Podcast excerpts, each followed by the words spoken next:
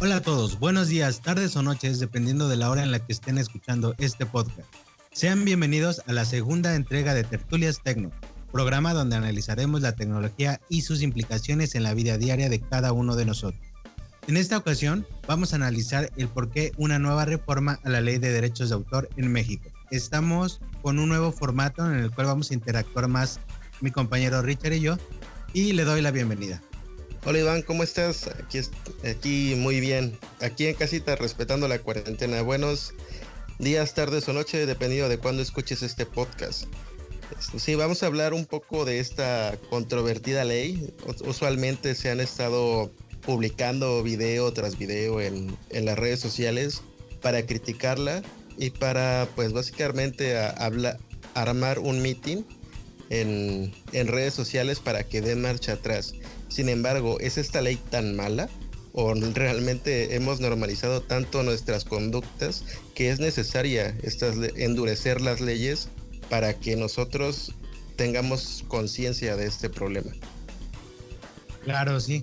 Pero bueno, vamos por partes. Vamos a definir primero qué es un software. Que bueno, esta ley viene a proteger muchas otras cuestiones más, pero lo que nos compete a nosotros es, a nosotros es el tema del software. Y bueno, aquí una pequeña definición es que el software es todo aquel conjunto de órdenes o rutinas agrupadas en una aplicación que nos permiten hacer algo mediante líneas de código en una computadora o un sistema informático. Aquí, este, estos software normalmente van normados por, una, por un tipo de licenciamiento. Ahora, ¿qué es una licencia? Las licencias son las condiciones bajo las que los autores publican o ponen a disposición al mundo sus obras. Es decir, es lo que nos permiten o no hacer con ella.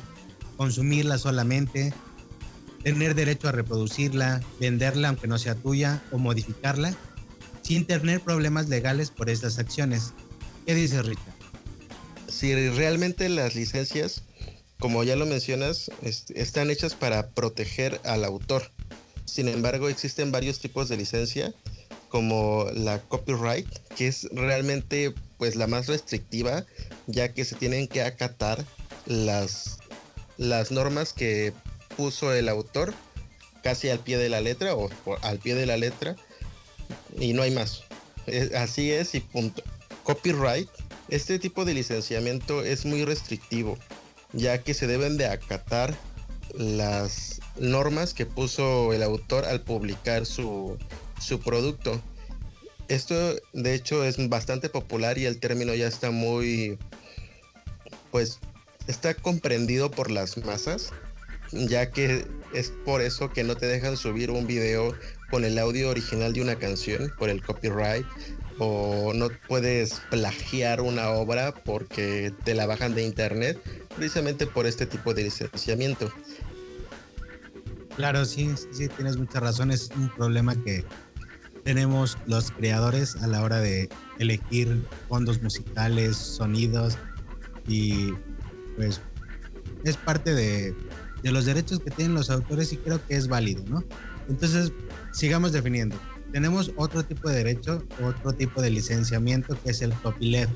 Este es todo lo contrario al licenciamiento que vimos anteriormente, es decir, es un poquito más flexible y fue desarrollado este, para los sistemas GNU buscando competir a lo que era Unix, es un acrónimo de Is Not Unix. Y este el sistema Unix es un sistema de carácter privativo. Richard Stallman posteriormente creó la Free Software Foundation usando el tipo copyleft, el tipo de licenciamiento, como una licencia pública general. Este licenciamiento es llamado eh, de tipo GNU o GPL, dando inicio a lo que hoy conocemos como software libre. Sí, el software libre es, es bastante importante para la comunidad de desarrolladores de hecho, les debemos bastante a este tipo de licenciamientos, ya que tengo entendido que Linux se maneja por este tipo de por este tipo de licenciamiento y pues con decirte que no tendríamos Android, no tendríamos el teléfono por el cual tal vez nos estás escuchando si este tipo de licencias no existieran. Aparte de personas que hacen un trabajo y lo comparten con la comunidad o con el mundo. Esto hasta cierto punto se escucha muy armonioso, pero este, también puede conllevar algunos problemas porque, bueno, que, poder, que veremos más adelante, pero ciertamente si se hacen bien las cosas trae muchas ventajas. Sí, sí, sí. Bueno, ahorita que decías de, que existen personas que donan su trabajo, tenemos otro tipo de licenciamiento que es el Creative Commons. Este licenciamiento es un tipo de licenciamiento que permite al autor decidir qué partes puede ceder o qué partes quiere ceder de su obra bajo ciertas condiciones y él puede mantener otras.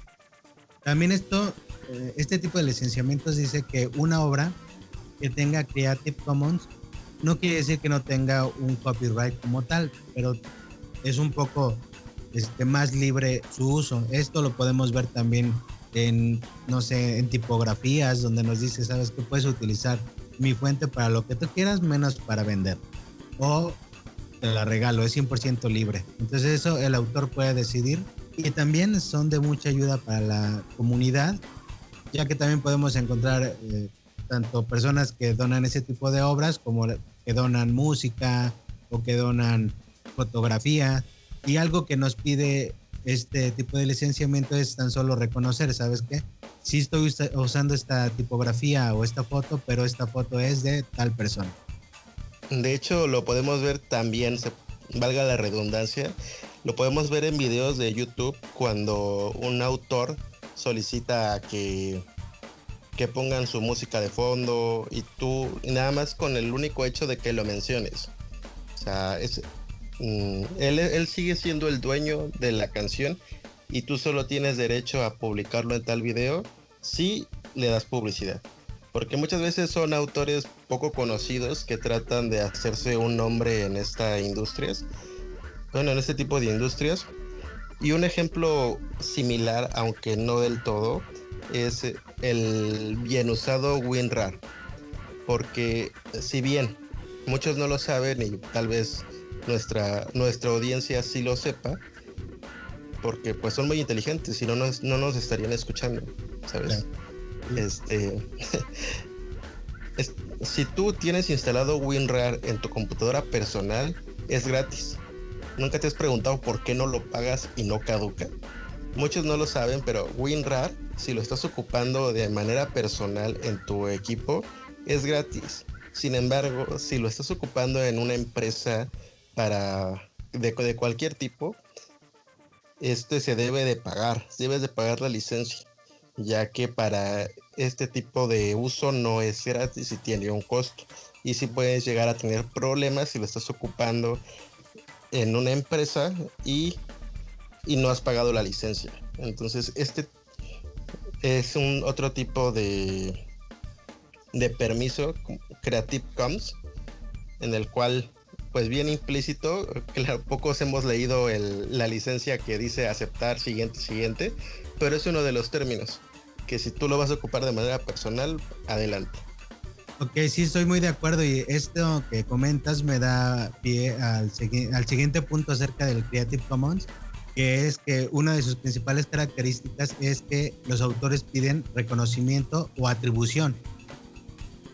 Eh, y aquí nos dicen que tener el derecho a que sea reconocido como autor de la obra.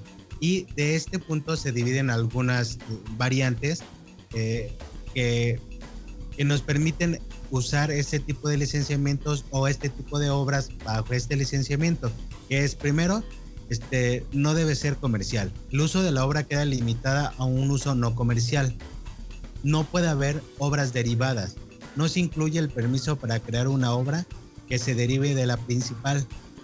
Pero si se crea una obra derivada por permiso del autor, esta debe tener el mismo licenciamiento Creative Commons. Sin embargo, podemos encontrar muchas variantes de esta para derivar obras como para usarlas en carácter comercial, siempre y cuando se use correctamente. Sí, realmente esto es muy importante, dar el reconocimiento a las personas. Ya lo veremos más adelante con el con los siguientes temas de esta ley de derechos de autor. Este, pero sí, el, reconocimiento a, quién hizo la obra y quién te está dando el permiso para usarla. Esto no, no solo para que tú te atribuyas el haberlo hecho, sino para que el autor, autor obtenga el reconocimiento que se merece. Porque simplemente tú dices, ah, no, yo no lo hice, pero eso no dice quién, quién es el autor de esto. De hecho, esto es un tema incluso a nivel, pues, se va a oír un poco feo, ¿no? Pero a nivel godines, que pues tú te llevas el trabajo, pero tú haces el trabajo, pero tu jefe se lleva el reconocimiento. Dices que las felicitaciones se quedan arriba, ¿no? Y los regaños son los que siempre van para abajo. Entonces, hasta en eso, hasta en ese nivel podemos ver la falta de reconocimiento de nuestra cultura. Porque al fin y al cabo, todo se reduce a esto, a que nosotros no estamos acostumbrados desde el casa a dar el reconocimiento a quien se lo merece, a quien hizo el trabajo. Incluso, pues, nos llegó a pasar en trabajos en equipo, ¿no? que había una persona que no hacía nada y sin embargo pues también lo, lo, nombrábamos en el equipo porque pues en teoría es parte del equipo aunque no haya hecho nada se queda con la felicitación cuando el reconocimiento va para otras personas pero bueno ya por último, eh, lo único que quiero comentar acerca de esta parte del licenciamiento, en especial del de Creative Commons, es que existen las últimas dos opciones para que una obra se vuelva de uso general, por así decirlo, y es que pasen cierta cantidad de años y esto es esto hace que la obra se vuelva de dominio público. Este licenciamiento dice que la obra puede ser distribuida y manipulada completamente libre y sin restricciones, ya sea con fines comerciales o no. Y por último, es que para que una obra sí que sea de uso público, como lo, dijimos en la parte anterior, es que el autor renuncia a los derechos de su obra. Entonces, si, si el autor dice, pues yo lo dono a la comunidad, al mundo, este, para que sea usado como quieran, la obra entra en ese tipo de licenciamiento. Y tú puedes pensar y decir que, que quién va a trabajar y a donar su trabajo al mundo, ¿no? Pero es al creador del www es una de estas personas que desarrolló los protocolos y los estándares para podernos comunicar vía web y lo donó al mundo.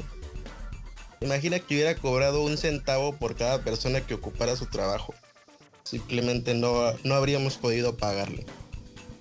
Claro, sí, sí, tienes mucha razón y por cierto, gracias ¿no? a, cada uno de esos este, personas que nos donan su, trabajo porque pues de alguna manera esto es lo que nos va moviendo a principalmente personas que muchas veces no tenemos los recursos para obtener grandes softwares que vamos a estar viendo en los próximos capítulos.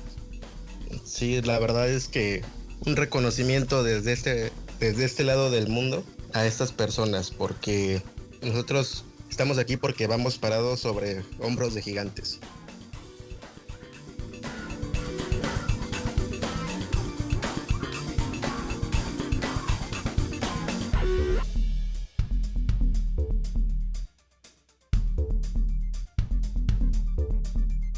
ya que definimos lo que es un tipo de licenciamiento, ahora quiero que entremos un poco a definir qué es la piratería. Y bueno, voy a empezar con una pequeña eh, definición. La piratería de software es la copia, venta, distribución y uso ilegal de un software. Y para esto normalmente se utilizan los llamados key o llaves piratas y son usados para que se actualice o para que se utilice el software de una manera pues ilegal y normalmente se utilizan mientras no sean este pues solucionados algunos errores de, de, seguridad de los software. Sí, mira, el, el término piratería, pues como ya, ya habíamos mencionado, o como ya todos conocemos, se acuña hace siglos para definir el sabotaje marítimo. En este caso, se, ese término ha transcurrido a través de los años y siglos hacia nuestra época.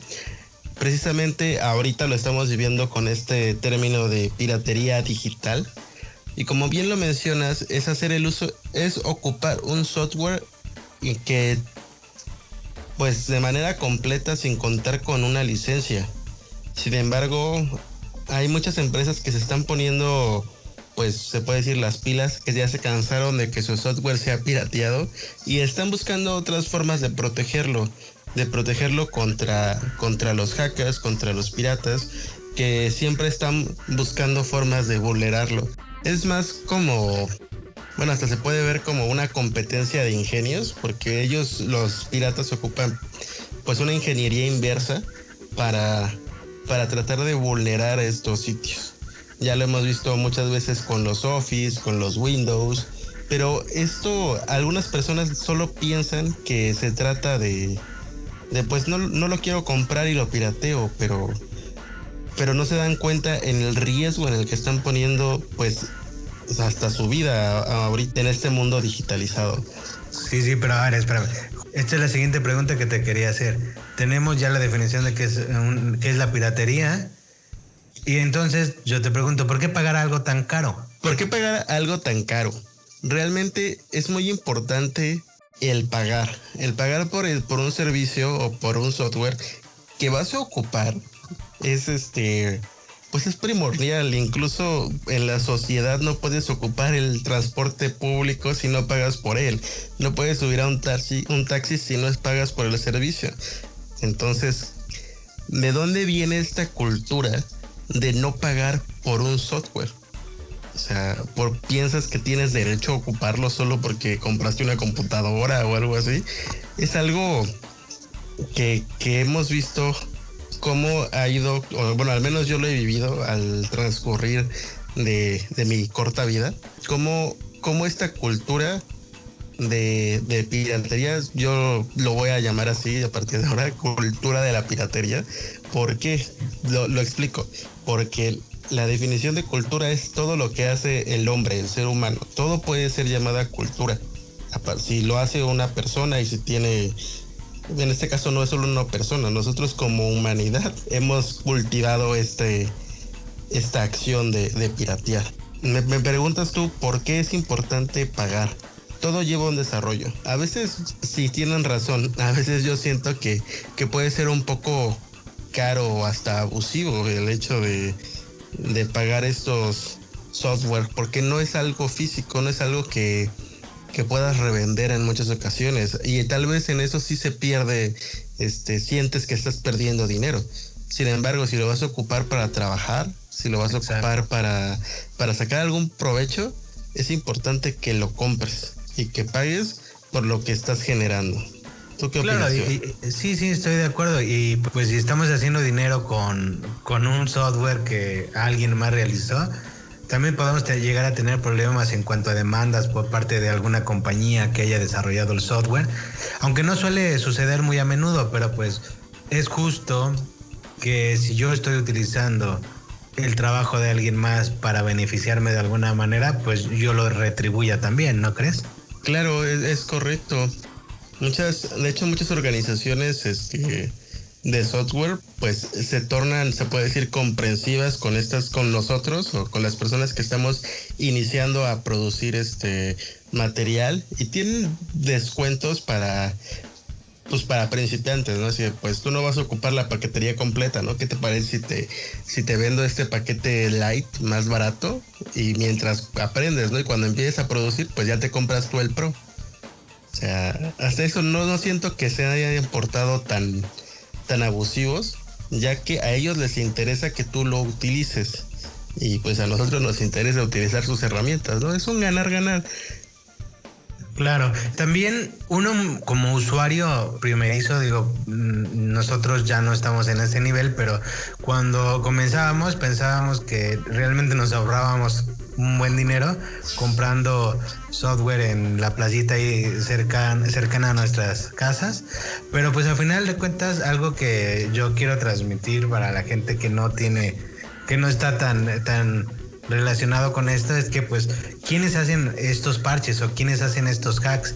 Pues sí, ¿no? O sea, en efecto, los llamados hackers o los mal llamados hackers. Y pues estas son personas que de alguna u otra manera eh, aprovechan los bugs de seguridad del programa en cuestión para entrar en él y usarlo de una manera no legal. Entonces, este, pues, ¿qué nos garantiza que esa misma persona que está utilizando esa vulnerabilidad no va a utilizar alguna vulnerabilidad de, nuestros, de nuestro sistema, de nuestra computadora, para sacar alguna información? Exactamente, fíjate que tocas un tema muy importante, ya que estas personas no son éticas, simplemente no, no tienen ética, no, no van a atentarse el corazón para no saquearte a ti también. Es como si invitaras a un, ladrón a tu casa y le dijeras no robes. Ya, pues sabes a quién estás invitando, así como ahora, ya que nos estás escuchando, sabes que al contratar un, bueno, al instalar un parche de para para que tu Windows ya no te esté diciendo que, que, lo actives o para que tu Office ya no te esté mandando la alerta de que pues compres el software, que ya terminó tu versión de prueba. Ok, entonces, este, pues es esto, ¿no? Eh, estar utilizando algo que hizo alguien para beneficiarnos nosotros es justo que nosotros paguemos por él. Sabemos ahora con esta plática que tenemos todo lo malo que nos trae el usar este tipo de software, aparte de sus ventajas, ¿no? Sus ventajas es no pagarlo. Entonces, vuelvo a hacer la pregunta, ¿no? Ya que sabemos todo esto, ¿es realmente caro pagar una licencia? No, no porque ya hay muchos tipos de licencia. Y aunque no quisieras pagarla, tenemos software libre, tenemos otros tipos de licencia, otros tipos de software que te va a poder ayudar en estos tipos de casos en el que tú no tienes dinero, pero no quieres poner en riesgo tu seguridad. Eso lo vamos a tratar un poquito más adelante. Qué bueno que tocas el tema. Síganos, síganos escuchando. Debemos tener en cuenta que al tener nuestro software legal, no corrompemos la integridad y la seguridad de nuestro sistema, protegemos nuestra información sensible y al mismo tiempo cuidamos nuestra, nuestra amadísima computadora. Entonces, riesgos de la no es tan caro y, creo que vale la pena. Y pues, pues adelante, Richard. Mira, hablando de riesgos de piratería, pues algunos dirían, la vida es un riesgo. Sin embargo, pues a veces hay, hay riesgos muy tontos, ¿no? Como que riesgos en los que tú mismo te pones sabiendo que lo que estás haciendo es está mal o podrías resultar herido. Yo entiendo que, por ejemplo, hay, hay personas que practican deportes extremos o incluso tenemos un compañero el cual se ha caído muchas veces de una moto sabiendo que está en riesgo, o sea, sabiendo que es peligroso andar en moto, pero pues a él le gusta, ¿no? Y es un riesgo con el que está dispuesto a vivir. Sin embargo, pues toma sus precauciones, trae su casco, este, trae su, su ropa adecuada para este tipo de experiencias. Sin embargo, nosotros no estamos, muchas veces no estamos seguros con los riesgos que en los que nos ponemos a nosotros mismos porque, bueno, al menos en este tema de la piratería digital, ya que no, no lo percibimos como un peligro verdadero, o sea, nuestros sentidos de, hasta se podría decir, nuestro sentido común no está agudizado para detectar un algo algo mal algo como algún fraude este que esto se podría dar en muchas ocasiones. Yo un, tema muy muy aparte del tema de la piratería pero los links falsos o los links de, de compras que ponen en riesgo tu equipo ya sea que te ponen un virus en tu explorador te ponen este un, malware en tu celular. Estas cosas nosotros no estamos aún, no tenemos ese sentido de agudizar. Que si algo es bueno, si algo es este gratis, muy probablemente haya algo oculto que no te van a decir y que tienes tú que agudizar tu ingenio. Simplemente lo, comparémoslo con otras experiencias de la vida más este, cotidianas como de que si algo es gratis es porque tú eres el producto. Por ejemplo, si te están dando una muestra de detergente gratis, ¿no? No, no es gratis necesariamente. En ese momento no pagas por ella, pero te estás convirtiendo en un en un, cliente de estudio. En un, en un objeto de estudio, en un cliente potencial, en, en algo. Ellos a la larga van a ganar con ese con esa muestra entre comillas gratuita.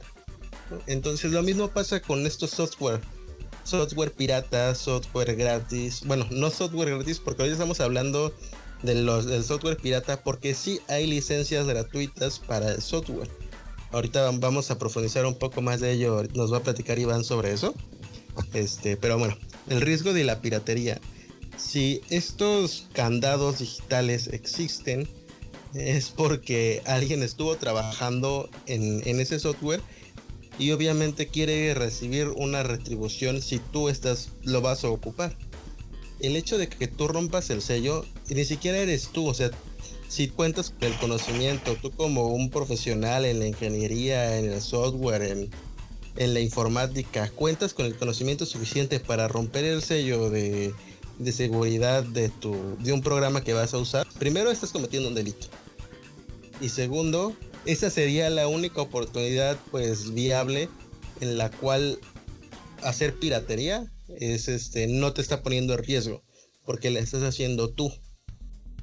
Tú este tú estás viendo lo que mueves tú sabes qué consecuencias tiene cada movimiento que estás haciendo. Sin embargo si eres como el resto de los mortales como tú bueno como yo como Iván como pues la mayoría de nuestros conocidos no no sabes hacerlo sin embargo, tal vez conozca, bajes un programa de, la web que diga este con hack o con este con cereal gratis o con medicina, no sé, como si estuviera enfermo el programa. ahí, es, un dato, ¿no? Este a tomar en cuenta. Mm, ¿Necesita medicina? ¿Por qué? Ajá, buen punto, sí. Es este hasta la misma palabra te advierte, ¿no? Si, si necesita medicina es porque está enfermito. Entonces, estas personas que se dedican muchas veces a romper estos candados de seguridad, al momento de romperlo, tú vulneras tu equipo. ¿Por qué crees que te pide permisos de administrador? Para poder accesar a los archivos de tu sistema y modificarlos. Tú no vas a saber qué modificó qué hizo. Tú solo vas a ver que ya tienes tu, tu super programa gratuito, entre comillas. Pero posiblemente ya abrió una puerta trasera a tu computadora, ya este le dio, le mandó información a alguien de que ahí ya se instaló. Muchas veces nosotros no estamos conscientes y tal vez ni siquiera nos demos cuenta de lo que pasa detrás de nuestra computadora. Pero ponte a pensar un momento, si tu computadora antes era muy rápida cuando encendía y ahora no lo es tanto, ¿por qué pasa esto? Muchas veces dices, ah, pues es que tengo muchos programas en el escritorio, ¿no? Ah, muchas veces este tengo iconos o mi fondo de pantalla se mueve y por eso tarda mucho. Puede que sí sea eso. O tal vez está iniciando procesos detrás que tú nunca te vas a dar cuenta.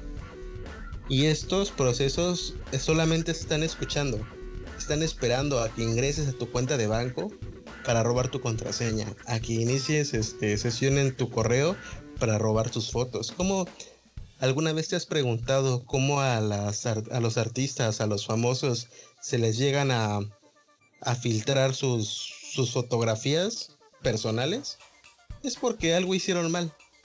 Algo, ellos mismos vulneraron su seguridad. Claro, sí.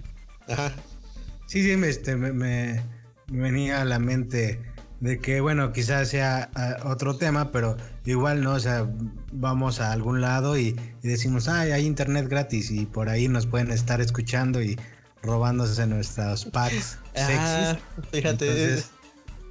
es algo a tomar en cuenta. Digo, esto ya no es como del lado de, de, cuestión de piratería, pero es un servicio gratuito que no estás pagando y por qué. Sí, bueno, adelante, sigue, sigue. Es, gratuito, entre comillas, o sea, muy entre comillas, porque mm, te has puesto a pensar, hay algunos lugares que ofrecen internet gratuito si dejas tu correo electrónico, ¿no? O si inicias sesión con tu Facebook. Qué casualidad, ¿para qué quieren esos datos? ¿De qué les sirve? Nada más para saber quién soy, a dónde vivo, qué, qué quieres con mi Facebook. Y muchas veces pues dices, ay, pues es que es para jugar un rato mientras estoy esperando en la fila del súper, por ejemplo. Ese ratito que, que no puedes vivir sin internet porque entiendo, entiendo que estamos en una sociedad en la cual el internet se ha vuelto tan accesible y tan cómodo que muchas veces no pensamos en las consecuencias que nos traen este tipo de, de acciones simples. Nosotros mismos nos vulneramos Este, hablando de piratería, nosotros mismos le damos el permiso. Es más, hasta hay personas que llegan a comprar estos este, programas piratas. Muy, este, ya lo habíamos mencionado antes, pues en la plaza de la tecnología. No digo que en todos los locales o que todos los software sean pirata, pero sabemos que ahí se pueden conseguir. claro, y, y, también como pues generalizar es algo bastante feo, ¿no? O sea, como no todos, quizás no todas las personas que hacen este tipo de actividades quizá pudieran hacerlo con, el con un mal fin, porque pues digo, también se ha sabido de muchos hackers que hacen cosas con, nada más por decir, pues yo lo hice, ¿no? Es, yo pude vulnerar tal cosa y nada más porque sí, ¿no? Entonces hay que... puede, pasar, pero a final de cuentas no sabemos qué intenciones tenía esta persona y nosotros mismos estamos dando la puerta abierta a decir sí, entra y toma mi información. Claro, ese, ese tema del, del malware y de los huecos en la seguridad lo trataremos en otro podcast, pero es muy interesante. Dejen su like si quieren que, tratemos el tema de la ciberseguridad y cómo protegernos o cuidarnos un poquito más. Este, ah, volviendo al tema este de la piratería, nosotros mismos estamos yendo a que nos vulneren. Entonces, por favor, seamos un poquito más responsables en, en este caso yo entiendo que muchos programas son, son costosos, pero realmente lo puedes comprar una vez y lo vas a tener toda tu vida. O sea, no, no hay necesidad de volverlo a comprar. Velo de esa forma. O sea, es un gasto único. No es como tu teléfono. ¿Cuánto dinero gastamos en un teléfono? Y que no podamos comprar el Office. ¿En serio? También se han hecho campañas en, supongo que en todos los países existen estas campañas antipiratería. Yo recuerdo es, cuando era pequeño, bueno, más pequeño, que salió un comercial en, eh, que somos de México, salió un comercial en México en el cual decía, este, si tu película se ve mal, tú como papá te ves peor. Y el comercial trataba de que un, un papá se sentía pues muy orgulloso de haber adquirido la película de estreno que acaba de salir en el cine y él ya la tenía. Y eso era, lo hacía súper poderoso, ¿no? Y entonces él, su hijo le decía que él también había obtenido una calificación pirata. ¿Por qué? Porque había copiado a su compañero. Esto significa que su calificación pues realmente no era real era, era una copia pirata. Y muchas veces eso es lo que le enseñamos a, la juventud. Como te mencionaba al principio, lo hemos hecho tan cotidiano que ya, esa, ya se hizo demasiado delgada la línea entre lo que está permitido y lo que no lo está. Y esto nos ha llevado a esta, a esta mm, reforma de la ley de los derechos de autor. De hecho, creo que es la segunda reforma en lo que tengo de vida que, que, ocurre, la segunda reforma de la ley de los derechos de autor. Eso significa que la primera no sirvió de mucho, que no logró su objetivo de frenar la piratería. Y eso habla, habla mal de nosotros como sociedad, sinceramente. Habla, habla mal de que pues en México las cosas se, se están pirateando. No hay, un, no hay una conciencia real de lo que estamos haciendo. Y eso afecta a todas las industrias. Afecta a la del software, a la del cine, a la de... Incluso te tenía otro ejemplo de la comida. Por ejemplo, si tú si tú haces una receta bien pro, ¿no? O sea, recuerdo que, que tú vendías hamburguesas, Iván. Sí, sí. Si yo me, si tú me compartieras esa receta y comenzara a lucrar con tu receta, y sin, sin darte ningún tipo de, beneficio a ti por haberla creado, ¿eso estaría bien? Pues no, me, enojaría mucho. Exactamente, es lo que hacemos todos. Bueno, sinceramente me, me declaro culpable, en algún momento he adquirido películas pirata, pero, ah, pero hasta ahora puedo llegar a darme cuenta de eso. O sea, ya han pasado muchos años de mi vida y me puedo dar cuenta de que eso está mal. Sin embargo, antes lo notaba y era muy sencillo. Cada esquina, en el metro, en el, en el autobús, casi casi se subían a, vender esas películas. Eso habla mal de todos, incluso de nuestra economía como país. Porque estas cosas no estarían pasando y eso es otro tema muy aparte del cual no voy a, profundizar, pero también estamos mal y por eso se toman, estamos mal en ese apartado y por eso se llegan a tomar estas acciones como algo emergente, algo para salir el día a día, por la falta de oportunidades para nuestros nuestros profesionales, nuestro personal de trabajo, la falta de empleos, así como la falta de ayuda social, está derivando en esto. Y pues a veces el gobierno solamente dice, pues voy a endurecer las, las medidas del derecho de autor. Eso no es una solución, a mi ver. Pero bueno, sigamos con esto.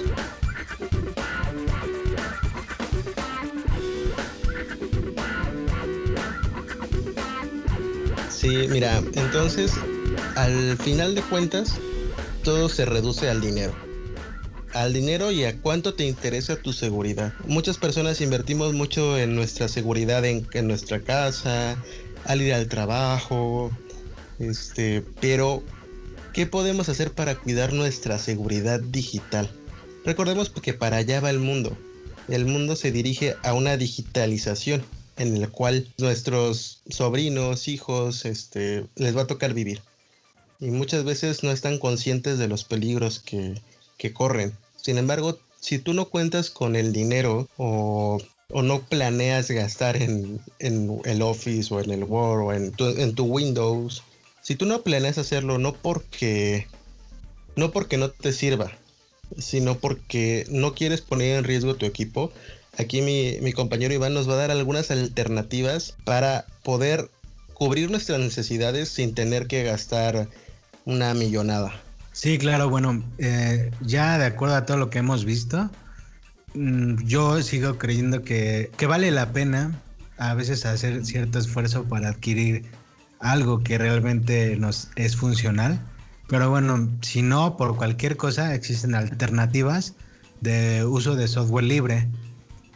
Entonces aquí tenemos una gran variedad conforme es nuestro mundo, ¿no? Este, tenemos opciones desde sistemas operativos, ofimática, antivirus, juegos, muchas cosas. Como una manera de un comentario rápido, porque pues tampoco nos podemos extender tanto en el podcast, pero eh, pues se queda ahí eh, la, información para que cada uno de ustedes que esté interesado pues le dé una checadita ahí en la web. Pues comenzamos. Este, para la parte de sistemas operativos, eh, una opción para cubrir el tema de Windows y Mac, principalmente como sistemas operativos de licencia, siendo estos los más populares, encontramos los sistemas Linux con sus diferentes variantes. Existen diferentes tipos de sistema, cada uno enfocado a, a una cuestión. Hay sistemas más enfocados a temas escolares, a temas médicos, pero la gran mayoría son de software libre, de, uso libre.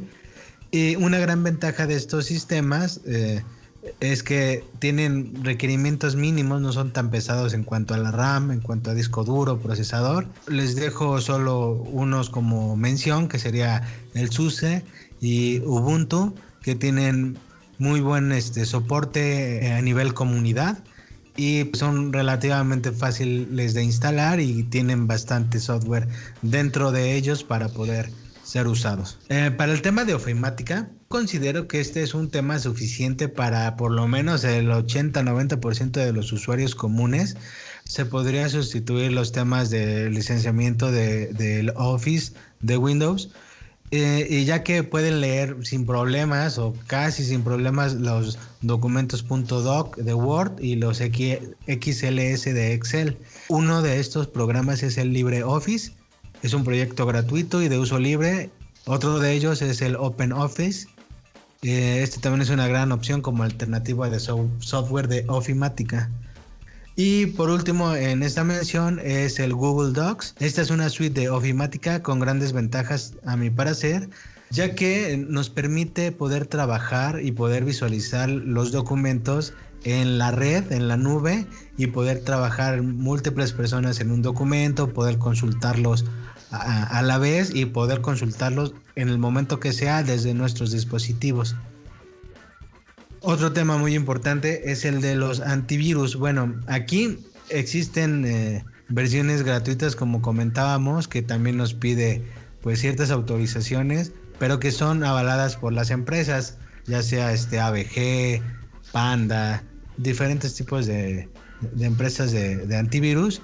Pero la verdad yo, yo considero que si somos usuarios correctos, es decir, que no andamos por lugares escabrosos en la red buscando software pirata, por ejemplo, metiendo memorias de todos lados. Hay personas que llegamos a ser así de quisquillosos. Es suficiente si es que tenemos, por ejemplo, el sistema operativo Windows. A mí me parece bastante buen trabajo el que está este, haciendo Windows con su Windows Defender. Y pues para el tema de Mac, eh, pues aquí se suele decir que no hay muchos virus para este sistema, aunque sí existen. La verdad es menos cantidad de usuarios los que usan Mac, entonces se proliferan mucho menos estos virus. Entonces, si tenemos un, un perfil correcto en el uso de nuestro equipo, no creo que tengamos problemas para esta cuestión. Es que algo que tenemos que tener en cuenta es que los antivirus como constantemente están revisando los procesos de la computadora y los archivos que entran y todo, dependiendo de las características de nuestro equipo, podría haberse perjudicado en su rendimiento. Entonces, estas opciones para mí son muy buenas. Eh, aquí ya una cuestión de temas de más profesionales o más de, creación, tenemos la grabación de audio. Aquí podemos encontrar el Audacity, que es un programa de edición de audio libre y es open source. Es bastante fácil de usar y con opciones de crear multipistas, por ejemplo el software para edición de video, este, tenemos DaVinci Resolve. Es un software con bastante em, prestaciones similares a los software este, pues, más caros, pero este, tiene bastantes buenas opciones en su, en su versión gratuita. Tenemos también Reaper. Esta es una alternativa de pago pero con una opción bastante buena, ya que nos permite probar ilimitadamente el software, tan solo con una ventana antes de abrir el software que dice, pues ya me estás usando, cómprame. Pero si no quieres, no hay problema, sígueme usando. También tenemos temas para sustituir lo que es AutoCAD. Los CAD son el, dibujo asistido por computadora y hay un sistema que se llama BRLCAD y es un sistema de geometría sólida y es 100% libre. También podemos encontrar el FreeCAD, es un modelador de 3D paramétrico para diseñadores de objetos. Y bueno, aquí ya por último en mis recomendaciones también tengo para, para desarrolladores como nosotros, que podemos encontrar el Visual Studio Code de Microsoft y el Atom. Son editores de, código bastante buenos, con buenas librerías. Eh, y la verdad me ha tocado usarlo frente a alguno de pago carísimo y prefiero este mil veces en mi caso el Visual Studio, por ejemplo. Y bueno, estos son algunos de los programas que tenemos en, a nuestra disposición por si no deseamos o no podemos invertir en esos programas de pago, que la verdad en, ocasiones tienen un costo un tanto complicado para ciertas, ciertos bolsillos. La gran mayoría son este, multiplataforma y para cierto nivel de usuario quizá no tan especializado podrían significar una gran opción. Por ejemplo, los temas de ofimática, en, no sé, en temas de, pequeñas oficinas que no pueden pagar pues un office que la licencia está algo elevada anual o mensualmente. Para temas de sacar eh, oficios y todo eso, las opciones que se dieron en el tema de ofimática son bastante completas. Para el tema de gaming o juegos, sistemas operativos y ofimática, podremos encontrar en la red algunos sitios que se dedican a vender eh, software licenciado, que se llama eh, licenciamiento OEM. Regularmente son completas, pero tienen una limitación. Es decir, que se casan con el software al que son instalados. Es decir, que si se cambia algún componente como el disco duro de tu equipo, probablemente tendrás que volver a comprar tu Windows. Pero realmente para el costo que tienen, son bastante, bastante buenas opciones. ¿Cómo ves, Richard? De hecho, yo estaba pensando justamente eso. Por ejemplo, en, las licencias que mencionas OEM, son prácticas porque te sacan de un apuro este, gigante. O sea, me ha tocado comprar la de el Windows y en, algunos casos la de Office. Y, pues si tú necesitas, como dices, una herramienta, digamos, el, el Office más nuevo, ¿no? Porque Una de las ventajas que tiene el software de paga son las actualizaciones, porque te van cuidando, te van parchando tanto seguridad como este añaden añaden funciones nuevas a su software y en este caso, por ejemplo, recuerdo en, uno de mis trabajos anteriores que teníamos que hacer una gráfica solar. No sé si la, la ubican. Es una gráfica que es un círculo y del círculo de en medio van saliendo es, las ramificaciones de los distintos temas. Eso está interesante, pero en, en, esa ocasión el software, el, el Office que teníamos no, lo, no contaba con ella. Entonces se tuvo que comprar el software más nuevo para poder hacer este esa, esa gráfica. Sí, estaba muy bonita, pero se tuvo que comprar. Sin embargo, pues se compró de este modo, en el, en el modo OEM, y no se tuvo que gastar tanto. Si bien no, no la podía reutilizar, o sea, como dices, en el equipo que estaba instalado, ahí se iba a quedar. Ah, se instaló en el de jefe por si alguien se le interesaba. él se quedó con el Office más caro. Sin embargo, pues está bien, es comprensible. Es, él es el jefe. Pero de las opciones que mencionaste en Ofimática, la que, una de las que me pareció más interesantes es la de Google Docs. ¿Por qué? Porque no te pide instalar nada. Me agrada mucho eso de esa aplicación. O sea, no. Ya si tienes instalado tu explorador, bueno, de tu preferencia, puedes acceder a Google Docs sin, sin instalar nada más. Y esto pues da cierta confianza. Y el hecho de tener tu documento en cual, a donde vayas es también muy práctico. Porque no tienes que andar descargando, guardando, como decías, que metiendo la memoria, que sacándola, que llevándola. No, ya lo tienes ahí siempre y cuando tengas internet, eso hay que dejarlo claro. Google Docs funciona con internet. Sí puedes descargar las herramientas a tu a tu explorador como extensiones. Sin embargo, tengo entendido que está un poco limitado cuando las descargas. No estoy seguro, no lo he probado al 100%, así que si lo quieres dejar en comentarios, alguien que lo ocupe de manera pues más rigurosa. Esto me parece muy, muy, este, muy práctico para los estudiantes. Porque cuántas veces no te ha pasado de que, hijo, es que sí lo modifiqué, pero era en el archivo final, final, ahora sí es en serio. Entonces, pues, ¿para qué tener tantos archivos? Si puedes tener uno solo y no importa dónde lo lleves. ¿O qué te parecería, me llegó a pasar, que en el que lo llevas en tu memoria muy a gusto y se te pierde, se te corrompe, y era la presentación del grupo. Claro, me voy a quemar en mi edad, pero en mis tiempos este, lo llevabas en un disquete y, se te descomponía, ¿no? Entonces ahí sí ya había, no había nada que hacer. Se te olvidó cerrar la puertecita y se te rayó, ¿no? Sí. no, sí, no, hombre, ya, ya es bastante. En estos casos ya no tenemos que estar preocupados por eso si ocupas estas opciones de como Google Docs. Tengo entendido que Microsoft tiene su propia versión, creo que es Office 365 o algo así, pero esa sí, es de creo que también tiene una versión así como, como light y que te permite hacer ciertas cosillas. Y ya como la más avanzada, sí ya es de pago. Ah, bueno, como mencionaba, pues esto es para estudiantes o digamos que no tienes la, la ventaja adquisitiva para comprarlo y pues realmente nada vas a hacer un oficio. Pues está súper bien. La verdad, yo he probado la herramienta y ha mejorado bastante de, desde que salió, porque esto no es, un, no es un desarrollo nuevo ni estamos descubriendo la rueda, esto ya tiene años, pero creo que principalmente ahorita con esta pandemia, estos softwares tal vez se hayan popularizado un poquito más por la facilidad que como dices, da que lo estén trabajando entre varios sin necesidad de que te lo estés enviando. ¿De qué, ¿De qué te sirve tener 20.000 correos cuando puedes tener solo un solo archivo? Otra cosa que mencionaste de, del sistema operativo este, de las comunidades con los sistemas libres. Con comunidad, por si no, no están muy este, instruidos en el tema, o pues realmente es la primera vez que escuchan la palabra Ubuntu. Con comunidad se refiere, Iván, a, a un grupo de personas o a nivel mundial que, ocupan el mismo sistema y que te pueden dar te pueden apoyar con algo o que tal vez ya tuvieron ese problema y cómo lo solucionaron.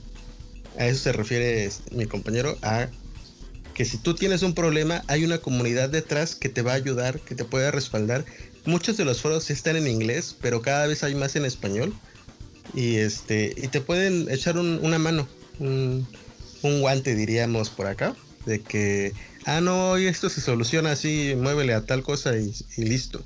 A veces, fíjate que estos sistemas, em, principalmente Ubuntu, es, es bastante amigable con el, con el usuario y no te vas a encontrar con que, ay, es que tengo que, que bajar un programa y demás. También recordemos que como son software libre, todo el, todas las paqueterías que descargues vienen de servidores seguros. Nada de estar este, buscando un paquete ahí en, en la web oscura para ver si encuentras el crack o algo así. No, todo esto es libre y es muy útil. Y si, y si te das la oportunidad, puede que te guste bastante y no salgas de ahí. Y te quedes en ese nicho y formes parte de la comunidad y también los ayudes. Es, es algo muy padre y pues yo creo que tal vez en ahorita tienes tiempo y eh, querido radio escucha, no podcast escucha, ¿cómo se dice? bueno, tienes ahorita tiempo y puedes incursionar en este mundillo del software libre, a ver qué es eso del Open Office, qué, qué, qué bondades me ofrece Google Docs. Todo, todo, eso vas a checar que es muy interesante y que realmente tal vez nunca te has dado la oportunidad de, de ver un poco más de lo que tienes instalado en tu computadora. De qué, ¿Por qué me sigue saliendo la alerta de, de que debo comprar el Office para seguir usando? Por ejemplo. Sí, sí, sí. Por último, solo nos resta recomendar que siempre será preferible, por encima de todas las opciones no legales, la compra de los programas que usamos. Nosotros no estamos aquí para juzgar a quien no lo hace así, solo que siempre tendremos que tener en cuenta las implicaciones legales y de seguridad que esto podría implicar. Una vez asumido esto, es solo decidir. Por ejemplo, algo que a mí, a mí me ha pasado cuando hago soporte eh, con mis clientes y amigos es de que me piden, chequen lo ilógico, un antivirus pirata para proteger su computadora. Entonces, pues eh, yo les digo, no, pues no, o sea, si no tienes dinero, ya están las opciones que di. Pero si pones un antivirus pirata para proteger tu computadora, tú misma le estás metiendo el virus. Entonces, mejor no le pongas nada. Entonces, así que, bueno, si tú eres un estudiante y no tienes posibilidad, digo, nosotros lo vivimos, este, no tienes posibilidad de comprar ese tipo de software caros, pues lo dejamos a tu consideración, pero si eres una empresa o un profesional que obtiene algún tipo de beneficio con los programas que se usan, con el trabajo de alguien más te beneficies, creo que es justo que paguemos por ello. Y pues no sé, Richard, antes de despedir eh, eh, el episodio, algo que más que quieras comentarnos. No, la verdad es que creo que este episodio quedó muy bien. Sigan escuchándonos y pues esperamos traer los podcasts más seguido. Muchas gracias y bueno, por nuestra parte es todo. Este fue el segundo episodio de Tertulias Tecno. Si te gustó, no olvides suscribirte al canal en la plataforma en la que nos escuches. Eh, para que no te pierdas cuando, cuando lancemos un nuevo episodio que prometemos va a ser mucho más seguido y cada vez mejores. Eh, tenemos también eh, Instagram donde vamos a ir metiendo pistas de nuestros siguientes episodios y vamos cada vez a ir este, metiendo más información en